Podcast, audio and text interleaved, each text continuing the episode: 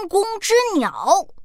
放学后，小朋友们正在一起玩耍，突然，闹闹从角落里窜出来，大声喊道：“恐龙来喽！恐龙来抓你喽！”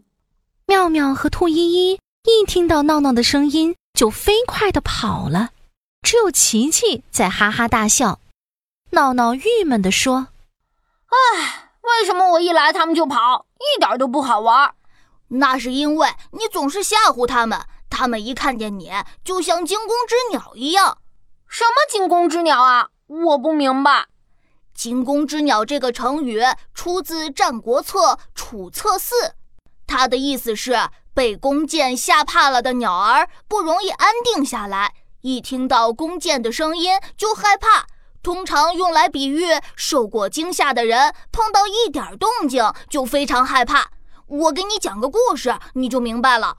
在战国时期，魏国有一位射箭能手，名字叫更雷。他的射箭技术十分厉害，森林里奔跑的野兽，天空中飞翔的大鸟，他都能一箭射中。由于射箭技术高超，更雷很受魏王的重视。魏王喜欢打猎，他每次打猎都把更雷带在身边。只要有更雷在，就没有打不到的猎物。哈哈哈哈哈哈！其他弓箭手听到了，就有点不服气了。这个更雷不过是运气好嘛？要是我的运气再好一点点，肯定也跟他一样百发百中了。哼！对呀对呀，一定要想个办法把更雷比下去。有一天，魏王又带着更雷和其他十几名弓箭手去打猎。其他的弓箭手们都觉得这是一个证明自己的好机会。可令人失望的是，他们走了好久好久，一只猎物也没有看到。魏王也有点扫兴地说：“哎，今天的运气不太好啊，怕是要空手而回喽。”就在这时。一阵嘎嘎的叫声传来，大家抬头一看，原来天空中飞来一只大雁。这只大雁一会儿飞得高高的，像是要冲进白云里；一会儿又飞得低低的，像是要掉下来一样，叫声特别低沉，听起来很悲伤。看到天上的大雁，魏王高兴极了，对所有的弓箭手说。终于来了一只大雁了，这样吧，你们比一比，谁先把这只大雁射下来，本王就重重的赏赐他。弓箭手听到这话，一个个都很兴奋。大王，五箭之内，我一定能把这只大雁射下来。还是让我来吧，我只要两支箭就能把它射下来。切，我射一箭就行了，还是让我来吧。正在大家争论纷纷的时候，更雷信心十足地对魏王说：“大王，我只需拉一下弓，根本不需要射箭，就能把它射下来。”大家听了都不相信，纷纷摇着头说：“哎呦，你这牛也吹得太厉害了吧！”就是，可别为了赏赐把牛皮吹破了！哈哈哈哈哈。大家都不相信更雷，就连魏王也有点不相信。更雷，你真有这样的本事？真的一支箭都不用？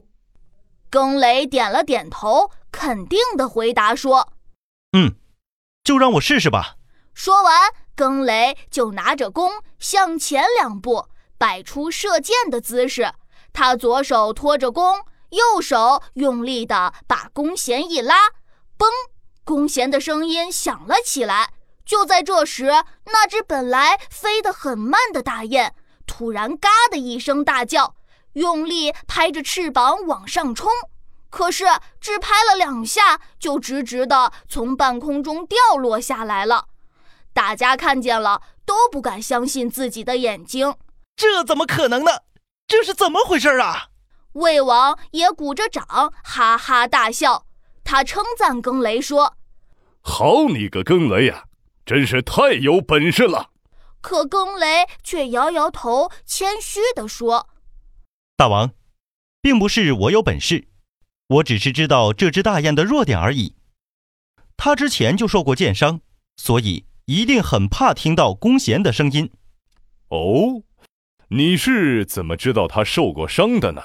看着魏王和其他人一副惊奇的样子，更雷笑着解释起来：“平时我们看到的大雁总是排成一字或者人字形飞翔，而这只大雁呢，孤零零的，叫声还很悲惨，可见它是一只离群的大雁。